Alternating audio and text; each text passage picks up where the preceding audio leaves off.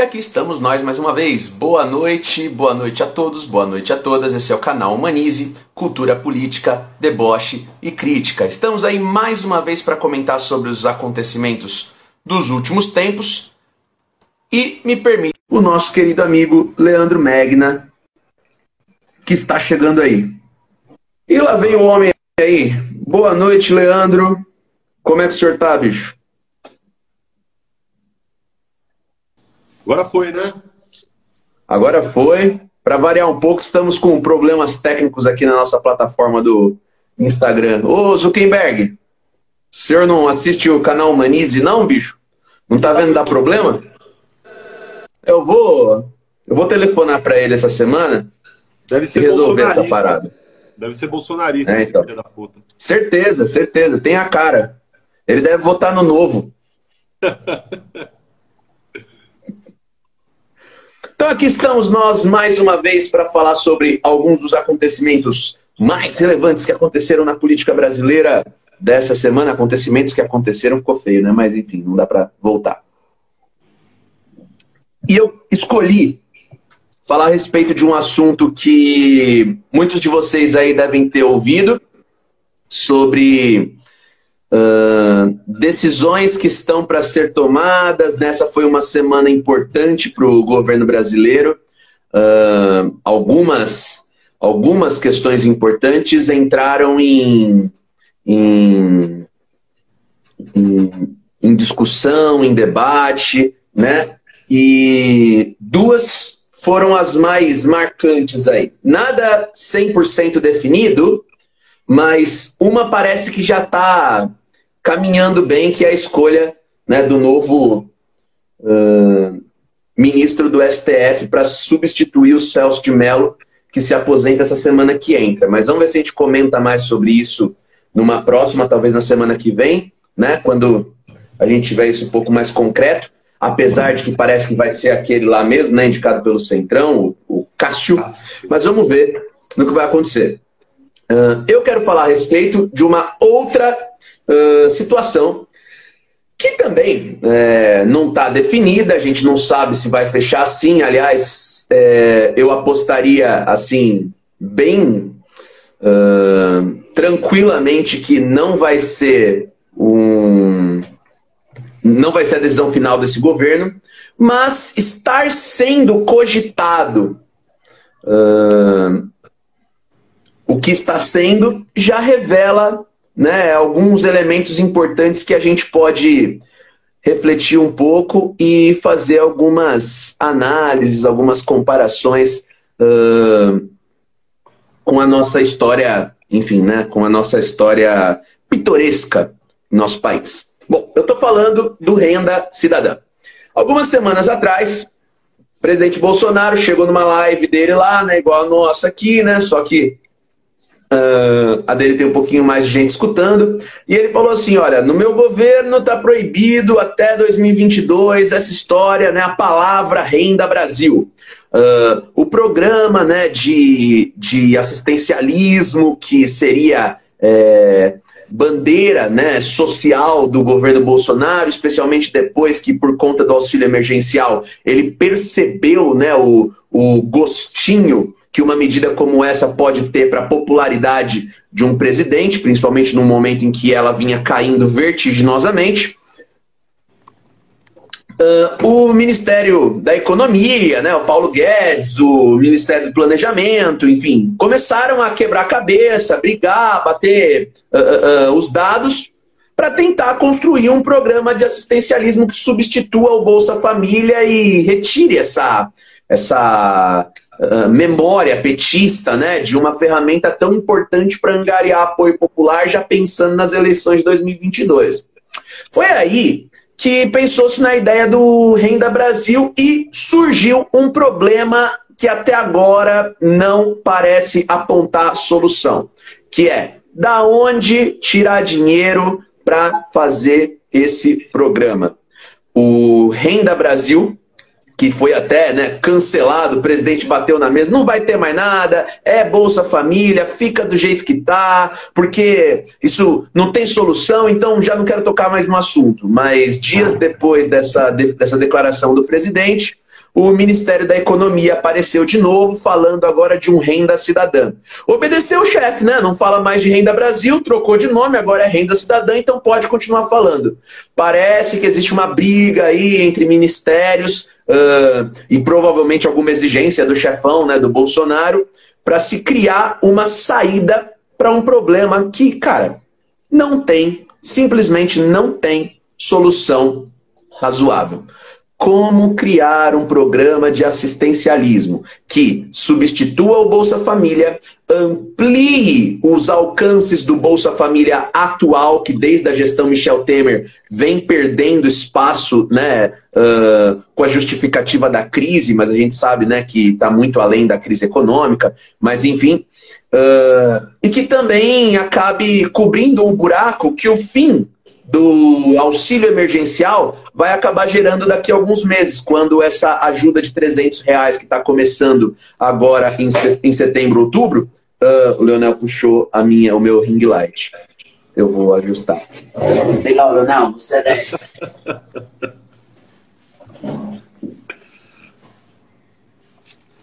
Acho que minha câmera tá suja, hein?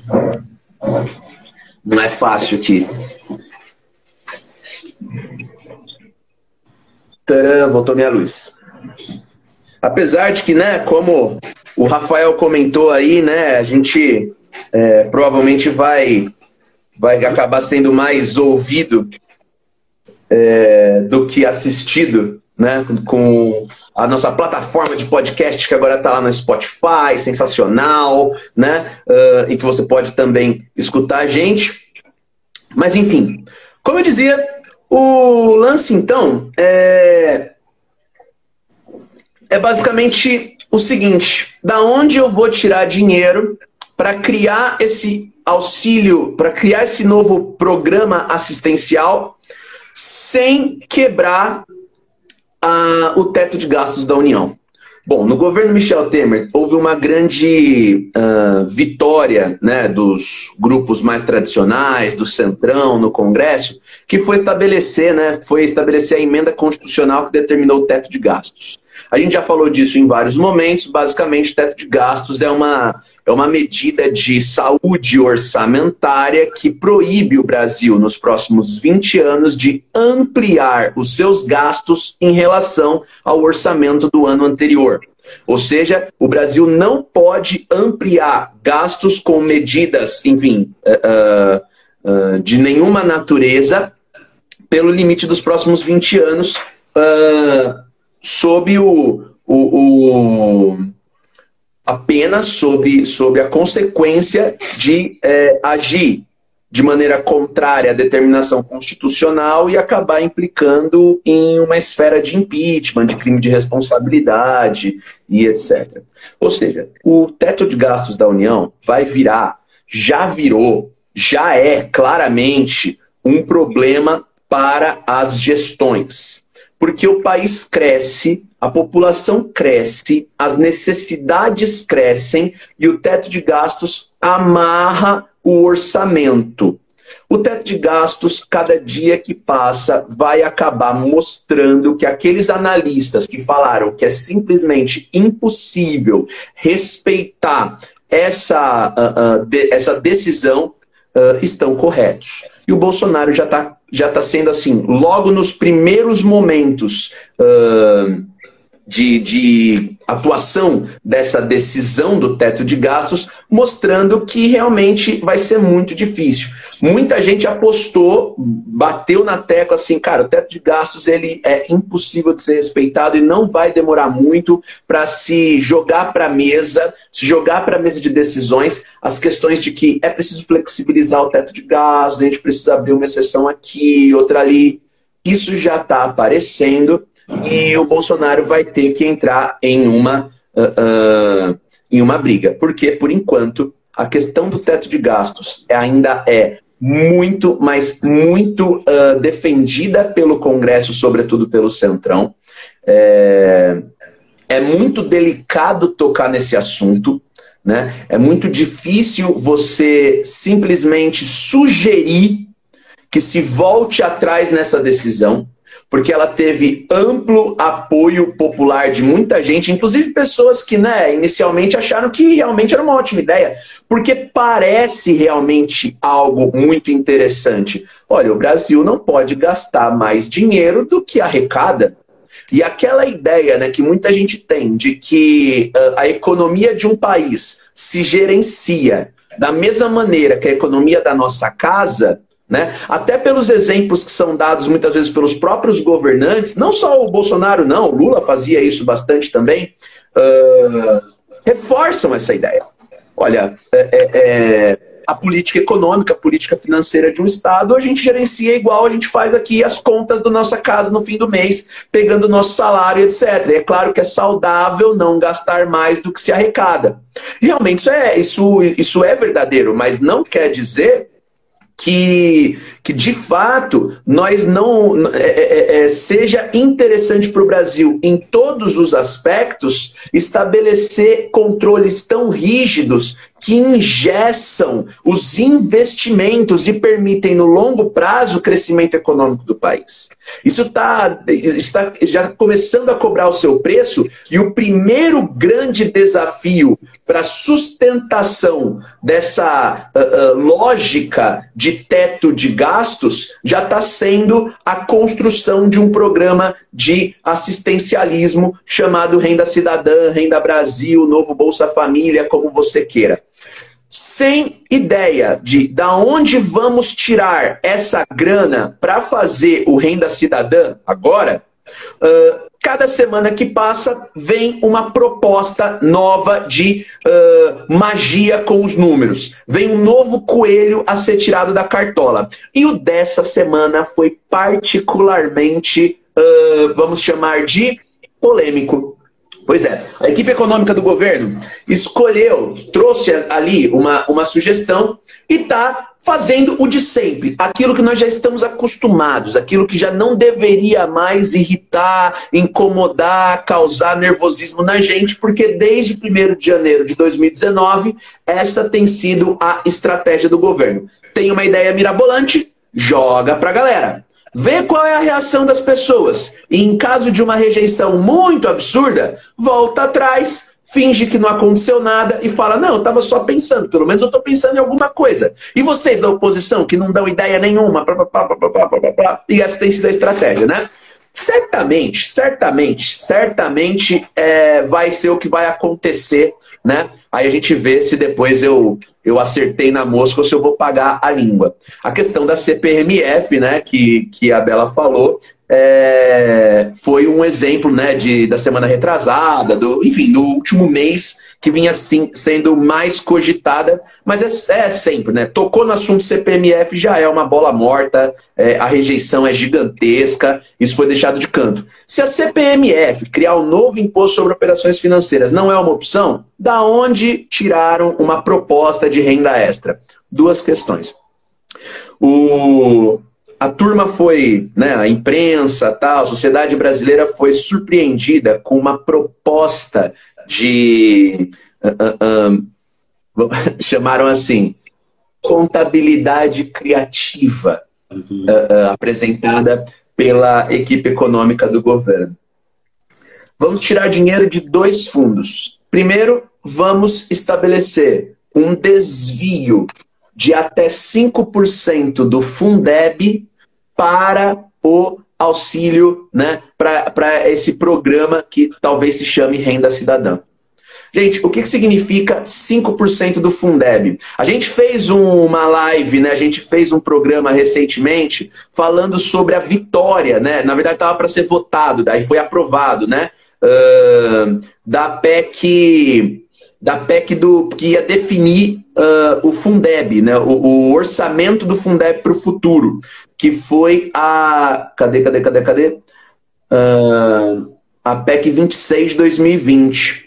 Ela foi aprovada no mês de agosto e ampliou o investimento obrigatório mínimo da União em educação, que era de 10% do orçamento, para 23%. Né? Isso foi uma grande vitória. Isso foi uma grande vitória. Uh, e a gente discutiu um pouco sobre isso aqui, né? Uh, 23 não, gente, 26% uh, a participação da União no financiamento da, desse fundo para o desenvolvimento da educação básica. Então, uh, nós, nós ampliamos, né? Houve uma decisão que ampliou a capacidade de investimento do governo em educação, para esse fundo que sustenta a educação, sobretudo a educação básica no país, e 5% desse orçamento seria desviado. O que isso significa em, em números? Uh, de acordo com alguns estudos, com alguns cálculos que foram feitos aqui, uh, esse 5% do Fundeb pode significar a retirada de até 8 bilhões de reais por ano do fundo destinado ao desenvolvimento da educação básica, o que prejudicaria quase 3 mil municípios, mais da metade dos municípios brasileiros, e 17 milhões de alunos, mais ou menos a metade dos alunos que nós temos na educação pública brasileira. Esses cálculos eles foram apresentados pela, pela, pela instituição Todos pela Educação. Claro que esses cálculos podem estar errados, etc., mas enfim, uh, foram uma das coisas que eu encontrei aqui. Então existe essa possibilidade de um impacto tão assombroso, né? 8 bilhões de reais por ano da, do desenvolvimento da educação, o que significa, uh, em agosto, você ampliar o investimento da União em educação, em setembro, outubro, você reduzir. Com uma mão você dá, com a outra você tira. Para quê? Para sustentar um outro programa de governo. E por que o Fundeb? É aí que está o pulo do gato. O pulo do gato é o Fundeb, por ser um fundo de desenvolvimento da educação básica, não está regulado pelo teto, eh, pela PEC do teto de gasto da União. Gente, isso só tem um nome. Isso só tem um nome. Essa, essa malandragem que o governo está tentando fazer é uma pedalada fiscal. É uma pedalada fiscal. É uma malandragem na mão grande, na cara de pau, em plena luz do dia, gritando para todos os lados, acreditando na, na, no império do absurdo que se construiu no país, que ninguém vai falar nada e ninguém vai perceber o óbvio ululante. O Fundeb, se isso for aprovado, vai se criar um precedente perigosíssimo é uma forma de, de, de fazer com que a PEC do teto de gastos da União, na prática, não funcione.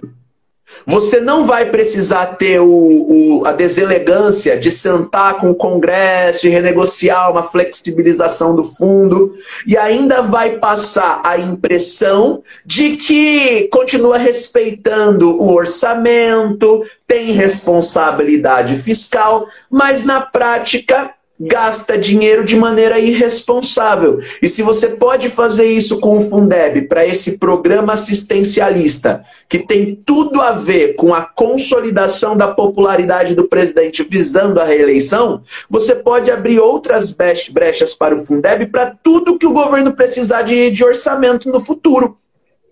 Esse é um ponto já bastante gritante. E é claro que ele incomoda quem se preocupa com o desenvolvimento da nação. É claro que isso incomoda aqueles que estão preocupados com a questão da, da política educacional brasileira. Mas se tem uma coisa que preocupa mais os congressistas, sobretudo do Centrão, é o outro, uh, é outra parte do plano, que tem a ver com os precatórios. O que, que é o precatório? Além desses 5% do Fundeb, a proposta da equipe econômica é tirar mais uma grana dos precatórios da União.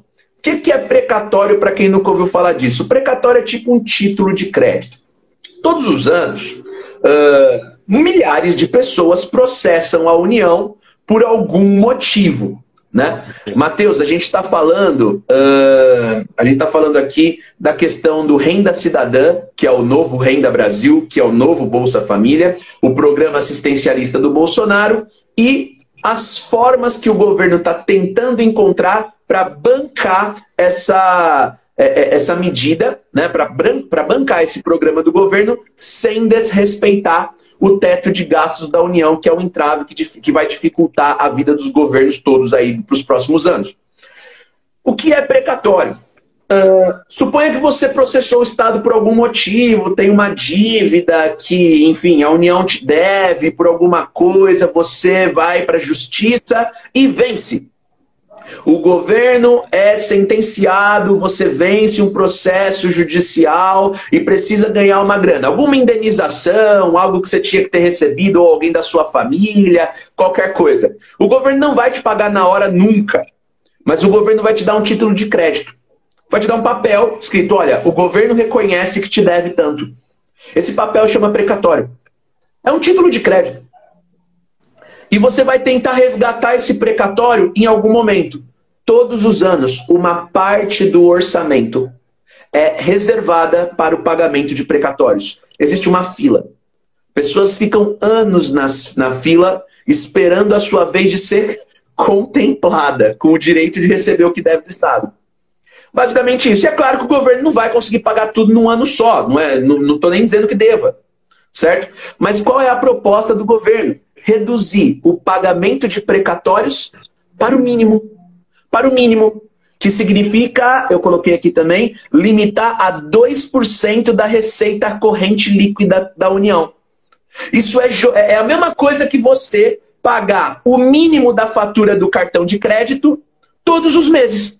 Ou seja, você vai ampliar aquilo que o Estado deve, matando, dando um tiro no peito da intenção que o teto de gastos tem na prática.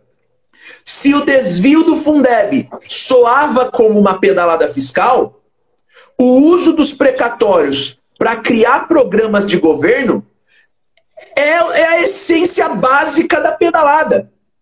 É uma uh, é, é, é uma moratória privada, por assim dizer. É uma coisa completamente fora do, do de qualquer razoabilidade. E essa interessa não só a galera bem intencionada que pensa no desenvolvimento da educação. Isso aqui mexe com o interesse de gente poderosa que tem muitos milhões aí para receber de precatórios, de grandes empresas, etc. e tal. Essa aí cria uma política nebulosa, como disse o ministro Paulo Guedes, como ele disse, pode colocar o governo numa esfera perigosa, nebulosa, de impeachment, de irresponsabilidade fiscal e etc.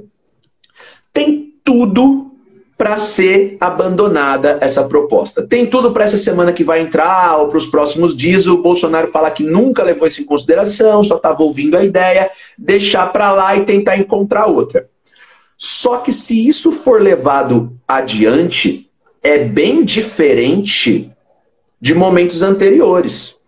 Porque antes mesmo do Fundeb ter sido aprovado em agosto, o governo já estava tentando desviar valores do Fundeb para pagar contas do governo. Já existia essa movimentação e o governo sofreu derrotas no Congresso por conta disso, numa época em que o Bolsonaro ainda mantinha aquela política conflituosa com o Centrão. Situação que hoje nós sabemos acabou. Os líderes de governo são do Centrão, né? Por exemplo, uh, um dos caras que está encabeçando essa proposta, que não tem nada a ver com o Paulo Guedes, é uma. Cortou. Ah, voltou, voltou. Voltou, voltou. Então, a minha voz. Agora estamos aí então de novo. Então, o Márcio Bitar, um deputado do MDB do Acre, é uma das grandes lideranças do governo agora que está por trás dessas propostas. Então, agora nós temos o Centrão na liderança do governo, na vice-liderança do governo, não sei se você viu isso, Lê, na, nessa semana o governo trocou os deputados, foi na, acho que foi na quarta-feira, a, a vice-liderança do governo foi trocada. Né? Inclusive a Carla Zambelli dançou nessa, né? O governo falou: ó, vocês que são meus cães amestrados, que vão continuar aplaudindo tudo que eu falo, não importa se vocês têm cargo ou se não têm, deixa, sai do espaço, perde a liderança do, do, do, do governo, a vice-liderança, e deixa eu colocar gente aqui que é inimiga.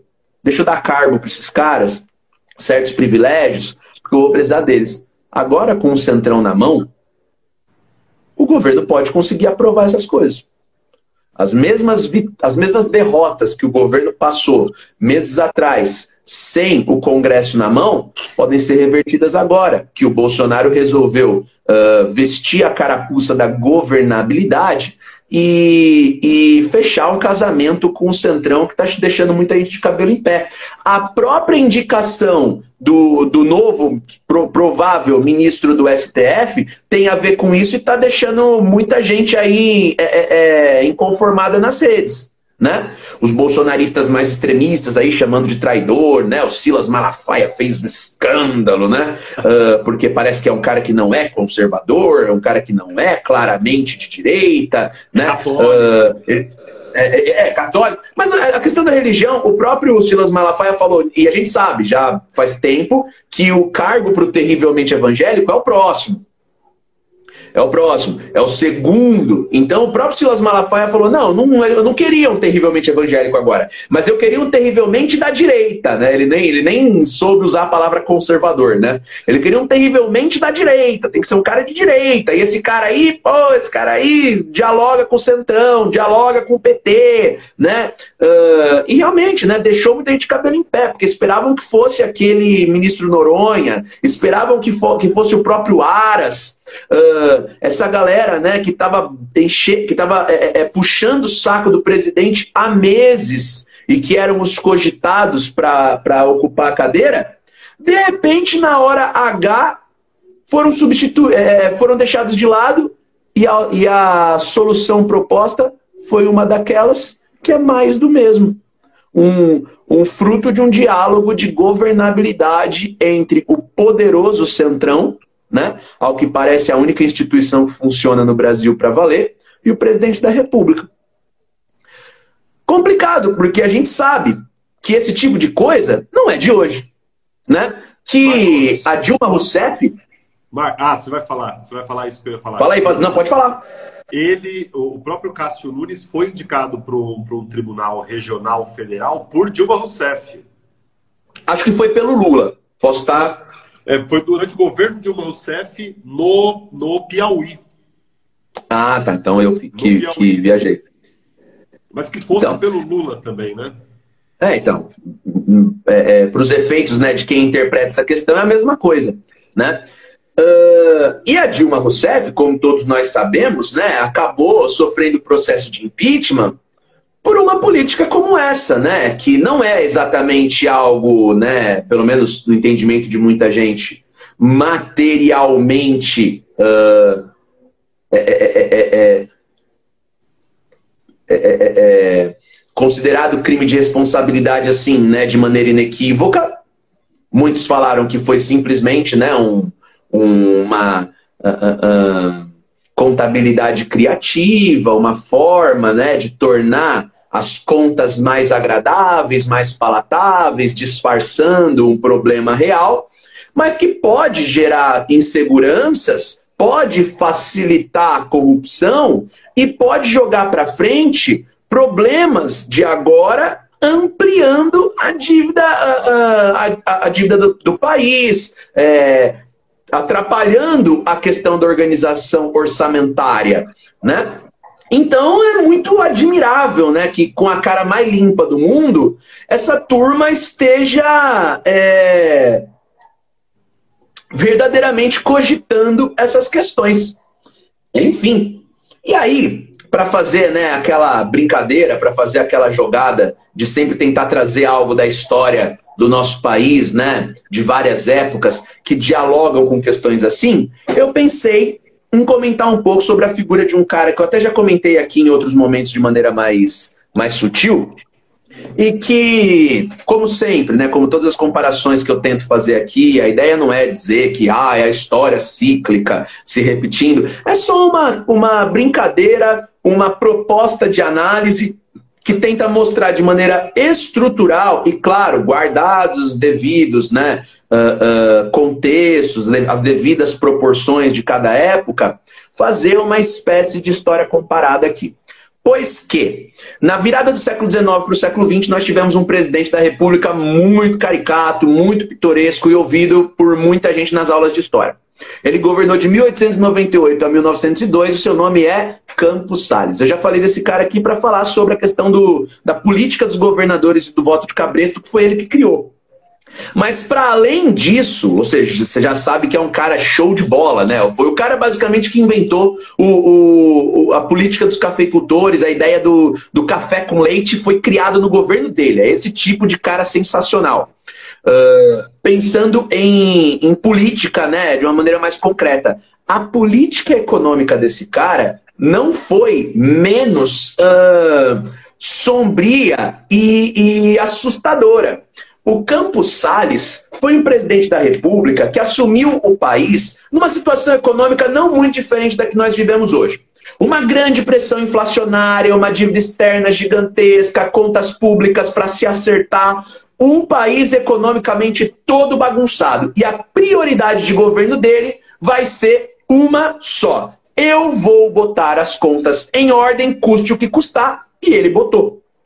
O país passava por uma grande pressão inflacionária e ele precisava retirar dinheiro de circulação. O que fez? Ele literalmente queimou notas, ele cancelou obras públicas, ele demitiu funcionários, ele enxugou o Estado, aplicando uma política econômica de austeridade que muita gente hoje defende nestes exatos termos redução do funcionalismo público, né? maior preocupação com a questão financeira, fim dos privilégios, fim das mamatas, que soa tão bem né? aos ouvidos de todos e que realmente até um determinado ponto é maravilhoso, mas que foi feito pelo Campos Salles, adivinha só, ali na base, entre os funcionários públicos de menores privilégios, uh, entre aqueles funcionários que, que, que realizavam as obras públicas que melhoravam a vida da população, que foram todas congeladas.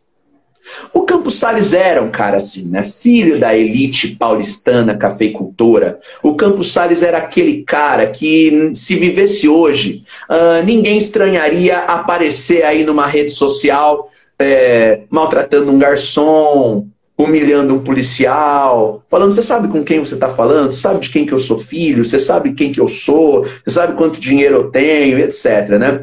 Uh, ele certamente estaria do lado dessa turma aí, dizendo que o politicamente correto é um inimigo, que o mundo está chato e que as coisas já foram melhores antes. Certamente essa é a figura do Campos Salles. Ele era um tipo de figura que, no século XIX, não tinha a menor vergonha de falar abertamente que política é para os ricos mesmo.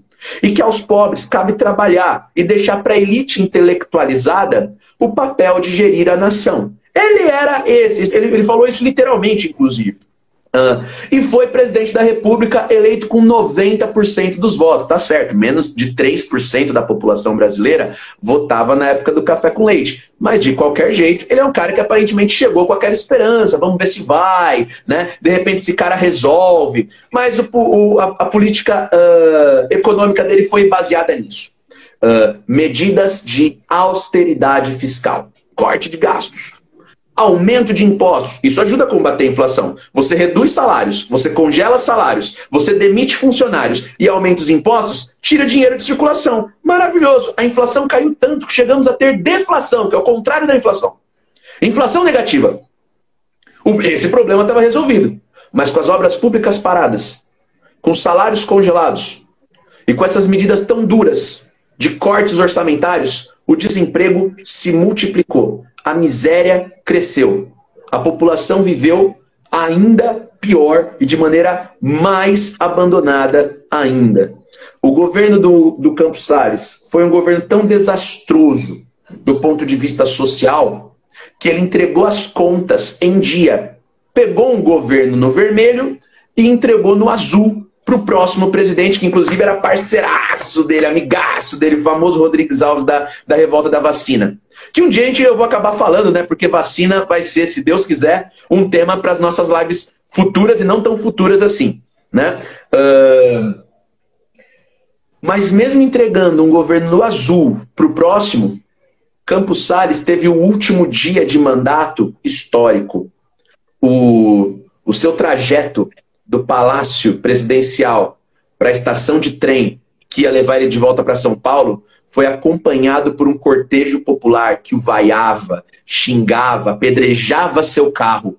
O seu trem teve que ser escoltado pela polícia, porque até o trem partir, ele foi apedrejado por um povo em fúria, que só estava lá para ter certeza que ele estava realmente indo embora. Esse foi o Campos Salles, uma tragédia social.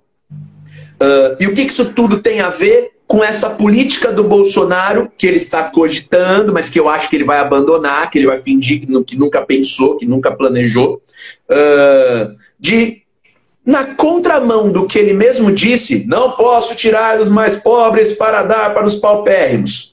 Tirar dinheiro do Fundeb, colocar no tal do renda cidadã, cancelar o pagamento de dívidas da União com os precatórios para sobrar dinheiro para suas políticas uh, assistencialistas e populistas e jogar a dívida para frente. Isso faz lembrar uma das coisas mais famosas, mais conhecidas da história aí, dos vestibulares, etc., do governo do Campos Salles, que é o tal do Funding Loan, que foi o quê? Uh, como o Brasil estava com problemas para pagar suas dívidas, o Campos Salles, logo nos primeiros momentos de governo, viajou à Inglaterra e reuniu todos os credores brasileiros oh, todos os credores ingleses, os representantes dos bancos para os quais o Brasil devia grana. Ele falou: olha, não tenho como pagar vocês, quero fazer um acordão. Esse acordo ficou conhecido como Funding Loan, uh, foi o primeiro, na verdade, fizeram vários depois desse. Era basicamente o seguinte: o Brasil reconhece que deve e não tem como pagar. Típica moratória, como você tinha dito. Uh, que tal se ao invés de eu pagar as minhas dívidas, vocês me emprestarem mais dinheiro? Uh, eu estou pensando em 10 milhões de libras. Vocês me emprestam. Eu recupero minha economia e pago tudo no futuro. Os banqueiros falaram, pô, mas jura que esse o acordo? Você reuniu a gente para isso? Não, mas calma. Eu, como eu estou pedindo uma coisa que não se pede, eu tenho uma boa garantia. o presidente da República ofereceu como garantia por esse empréstimo novo porque os banqueiros devem ter sentado lá falando, ah, ele vai falar que dia que ele vai pagar pra gente. Ele falou, não vou pagar, não tenho como pagar, e eu vim pedir mais. Garantia que foi oferecida. O governo ofereceu uma garantia pequena, tranquilo. Simplesmente ofereceu os rendimentos, os rendimentos dos tributos uh, protecionistas alfandegários do Rio de Janeiro. Ele ofereceu basicamente uh, o controle dos portos do Rio de Janeiro para que os lucros com taxas alfandegárias ou seja, simplesmente a principal fonte de arrecadação tributária do Brasil fosse dada como garantia caso o Brasil não pagasse a dívida. Ele chegou até a oferecer também os rendimentos com as empresas de distribuição de água na cidade do Rio de Janeiro. Ou seja, basicamente entregou o Tesouro Tributário Brasileiro e a distribuição de água para iniciativa privada estrangeira, caso não pagasse a dívida externa. Com uma garantia como essa, os banqueiros, nossa, falam, não, se, se, a, se você está colocando o país como garantia, a vida das pessoas como garantia, toma aqui esse dinheiro de pinga, toma aqui 10 milhões. Ele voltou com muita grana, 10 milhões de libras, que deu para ele um governo tranquilo e estável. Governou com muita tranquilidade. Mas quando esse dinheiro seria pago? É aí que está o pulo do gato. O Brasil ficaria 13 anos sem pagar os juros e as amortizações da dívida externa, inclusive desses 10 milhões aí, junto com a dívida anterior. 13 anos. 13 anos depois, todo esse montante viraria uma nova dívida corrigida pelo prazo de, de, de suspensão do pagamento para ser paga nos próximos 63 anos. Ou seja, para governar com estabilidade, o Campos Salles condenou o Brasil para o resto do século. Só que não seria ele que iria pegar essa bomba. A bomba explode no colo dos presidentes futuros. Os presidentes futuros tiveram que fazer novos funding loans, jogando a dívida para frente, jogando o problema para frente. E provavelmente boa parte dessa dívida ainda está na nossa atual dívida interna, externa, etc. Porque hoje a gente simplesmente já não tem mais controle. Não tem como prever. O que medidas como essas uh, afetaram ou deixaram de afetar uh, no nosso país, mas a gente pode ter certeza absoluta que a nossa fragilidade e dependência deve em muito a governantes como Campos Salles, que por um tempo tiveram grande popularidade, mas como a história pode deixar de aviso aí para quem quiser escutar, né? Acabou pagando o preço. Não que ele tenha pagado exatamente um grande preço, né? O povo não gostava dele, mas ele não lidava com o povo. Governou com tranquilidade, passou o poder para o próximo, para quem quis, entregou as contas no azul, armou uma bomba relógio que explodiu décadas depois e hoje está no lugar que ele é de, de que, que ele é adequado. A lata do lixo da história como um dos piores presidentes que o Brasil já teve. Esse é o Campos Soares. E esse foi o. Não é de hoje. De hoje. Lê, comentários, galera aí também, quem quiser falar. Quem quer falar é o, é o Leonel. É, o Leonel é muito falante, principalmente quando eu tô aqui, né? Parece que ele percebe quando eu tô conectado com a internet, aí ele começa a, a, a cantar. É sério? Né, Leonel? Falando de você, não vai embora não. contrário, quando, quando elas percebem que eu tô no computador, elas ficam na delas lá. Ah, elas são mais maduras, né? Elas já são. São mais velhas. Né? velhas. Mas deixa eu só comentar algumas coisinhas aqui, Marcos. Ah, em relação ao Renda Cidadã, ou Renda Brasil, né? aliás, eu não entendi, primeiro, qual que é o, a bronca do Bolsonaro com a palavra, com, com o nome Renda Brasil. Né? Porque ele falou, não vamos mais falar de Renda Brasil, vamos falar de Renda Não. Cidadã. É Nem com o nome. é uma questão de nomenclatura pura e simplesmente, né? Não, não foi. O, o, o, lance da, da, da mudança do nome é porque o Bolsonaro, por alguns momentos, desistiu de criar um novo programa assistencialista.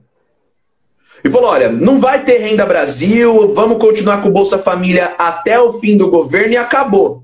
Mas provavelmente alguém convenceu ele que não, que tinha que se criar alguma coisa nova, etc. E ele falou: pô, mas agora eu já falei o que eu faço. Ah, vamos criar um terceiro então, né? nome, né? E pronto, tá resolvido. Uma, uma coisa interessante, né? Todas as vezes que eu vejo notícias a respeito aí do Renda Cidadã, do Renda Brasil, seja do que for, é, me vem à cabeça que isso, isso surgiu ali na equipe do governo agora que o Bolsonaro ah, experimentou uma certa popularidade e ele sabe que em dezembro acaba o auxílio emergencial e ele quer manter essa popularidade, né? É, então isso surgiu como uma, uma medida meio que emergencial de manutenção do auxílio emergencial, porque a impressão que eu tenho, mas eu- eu- isso eu não sei porque eu teria que, que pesquisar, é que isso nem, nem plano de governo e nem, nem em algum plano de governo estava. Né? Ah, isso não estava em nenhum plano de governo do Bolsonaro, você ter um programa de distribuição de renda. Então, me parece que é justamente uma medida que, ele, que surgiu na cabeça da equipe do governo num momento como esse, ah, como uma das consequências do auxílio emergencial por conta da pandemia. Não é? Porque isso não era um plano de governo. Eu, eu acho- que eu estou certo em relação a isso. Eu, eu, eu vejo assim também. Eu, pelo menos eu, é, faz tempo que eu analisei, né? Não tinha muita coisa para analisar, né? O programa de governo do Bolsonaro você lia em 10 minutos, eram uns PowerPoints, assim, né? Que você passava. E simplesmente não tinha programa nenhum. Ele não tinha proposta de programa com nome, assim, vamos fazer isso. E de medidas de assistencialismo não existiam. Não existiam. Nada. Posso estar enganado, mas de memória aqui eu não, não me lembro de, de haver nada disso. Eu concordo, me parece muito uma medida, é, é, um, um projeto de governo estruturante tomado de improviso. De maneira Né? oportunista. Diante- né? É, diante de uma circunstância que aconteceu, pô, mas e se a gente fizesse, né? Pode ser que traga resultado bom para nós. Exatamente. E em relação ao, Lamentável. uso, em relação ao uso do Fundeb, ah, um dos argumentos da equipe do governo também é que o desvio do, de parte do Fundeb não seria de fato um desvio, porque ah, uma das, das exigências dos programas eh, assistencialistas é a manutenção das crianças na escola. Então, teoricamente, isso já é uma exigência no, do Bolsa Família, né? que as crianças frequentem a escola ah, e, e que haja comprovação de frequência. E, e que esse dinheiro, ah, ele, ele de, uma maneira, de uma forma ou de outra, retornaria à educação, né? porque ah, é uma das, das exigências de manutenção da, da, da permanência na escola. O que é claramente um malabarismo argumentativo, né? Porque, de fato, o objetivo é, é, A gente sabe qual é o objetivo de uma medida de um, de um governante que descobriu o gosto do populismo, né? Sem dúvida, sem dúvida. É, o, o Matheus perguntou aqui: um dos objetivos traçados pelo governo ao formar o Renda Cidadã seria aumentar o número de pessoas atendidas. Vocês acham que é apenas uma política pública midiática? É, o, é, é, meio complicado você falar de aumentar o número de pessoas atendidas, né, quando a política dos últimos anos, né, desde, o, desde que assumiu o governo Michel Temer, foi de enxugar o número de pessoas atendidas, né? Então parece que a, a, a, me parece muito mais, mesmo como o Leandro falou, um malabarismo retórico para se promover a figura do presidente. Porque a sensação que vai passar é que o Bolsonaro atendeu mais pessoas do que o PT porque o Renda Cidadã, o Renda Brasil, seja lá o que chame, aumentou o número de pessoas em relação ao Bolsa Família. Mas não vão tocar no assunto que nos últimos anos o Bolsa Família vem sendo desidratado desde o impeachment. E que o número de pessoas atendidas vem caindo. Então me parece muito mais uma, uma, uma, uma medida assim, 100% propagandística do que realmente uma política de desenvolvimento social, entende? Ainda que possa até ter esse impacto na prática como o auxílio emergencial teve, né? O que, o que você falou agora é uma coisa que dialoga com o que a Isabela falou no comentário de cima. Até porque esse governo foi eleito pregando algo oposto a, a políticas de distribuição de renda. Né? Então, Tinha que acabar, né? Exatamente. Ele descobriu que é possível angariar votos dessa maneira, né? Mas é isso. E só uma, uma coisa interessante, né? Você falou do, da questão dos precatórios, né? Da, da, de você suspender o pagamento de precatórios e de como isso é um risco político para o governo, porque na verdade tem muita gente poderosa que espera o pagamento de precatórios, mas isso é também um risco econômico, né? Porque se gera uma insegurança jurídica de que o governo não honra com os seus as suas obrigações. Então, do ponto de vista econômico, do ponto de vista de investidores, e lembrando que ah, em 1998, quando a Argentina já estava ruim das pernas, ela quebrou de vez quando decretou moratória. Né, numa tentativa, ah, ah, os países que decretaram moratória, que a moratória é mais específica para dívidas externas, né? mas a, quando a Argentina decretou moratória, ela quebrou. Né? Ela já estava ruim, mas a, a ideia de decretar moratória para economizar dinheiro é um tiro no pé, né? porque você só prova que você não tem, uh, apesar de não, além de não ter dinheiro, não tem compromisso com as dívidas, né? Exatamente. O governo Sarney também declarou moratória no final dos anos 80. Né? É, é, é, é um tipo de, de coisa que só se faz quando realmente tá, tá, se está completamente sem saída. Porque o que o governo está propondo, assim, é, é, em uma palavra, com essa questão dos precatórios, é dar calote. Não tem outro nome. É dar calote. O Brasil, que já vem desde o governo da Dilma Rousseff, é, perdendo confiabilidade no, no, na economia, né, no, no mercado internacional, o Brasil veio caindo em rankings né, de, de de controle a respeito da capacidade de honrar suas, uh, suas contas, etc. Lá no governo da Dilma Rousseff, isso foi muito impactante, né? O governo foi considerado um mau pagador, caiu no critério né, das empresas que faziam um ranqueamento de, de capacidade de pagamento, de confiabilidade para investimentos. Quando o Brasil toma uma atitude como essa, ele passa uma mensagem para o mundo. Ele passa uma mensagem de que o Brasil não, não tem uh, a, a política, o compromisso, a postura de honrar as suas dívidas. Isso faz com que os investimentos caiam e que a possibilidade do Brasil de angariar empréstimos para qualquer que seja a questão seja reduzida. O que exige aumento de juros novamente, a gente vai voltando para velhos problemas jogando problemas para frente, né? Que um dia vão cobrar a conta para de repente tentar transformar um governo atual em uma condição, em uma situação mais confortável, etc e tal. Vamos mal. Perfeito. Acho que é isso então, Lê, dessa primeira parte nossa. Perfeito. A gente vai fazer esse intervalinho então agora e, e aí a gente retorna para falar aí de uma questão que a gente começou na semana passada, mas aí surgiu aí um desdobramento dela, né? A semana passada a gente estava falando aí sobre a, a, a, questão do politicamente correto, surgiu um braço dessa questão, que é a questão dos pronomes neutros. Uh, e aí eu falei que, na verdade, esse é um assunto para a gente desenvolver em uma única live, e aí a gente vai fazer isso então na segunda parte. Show! Então a gente para um pouquinho, pega uma água e volta já já. Boa.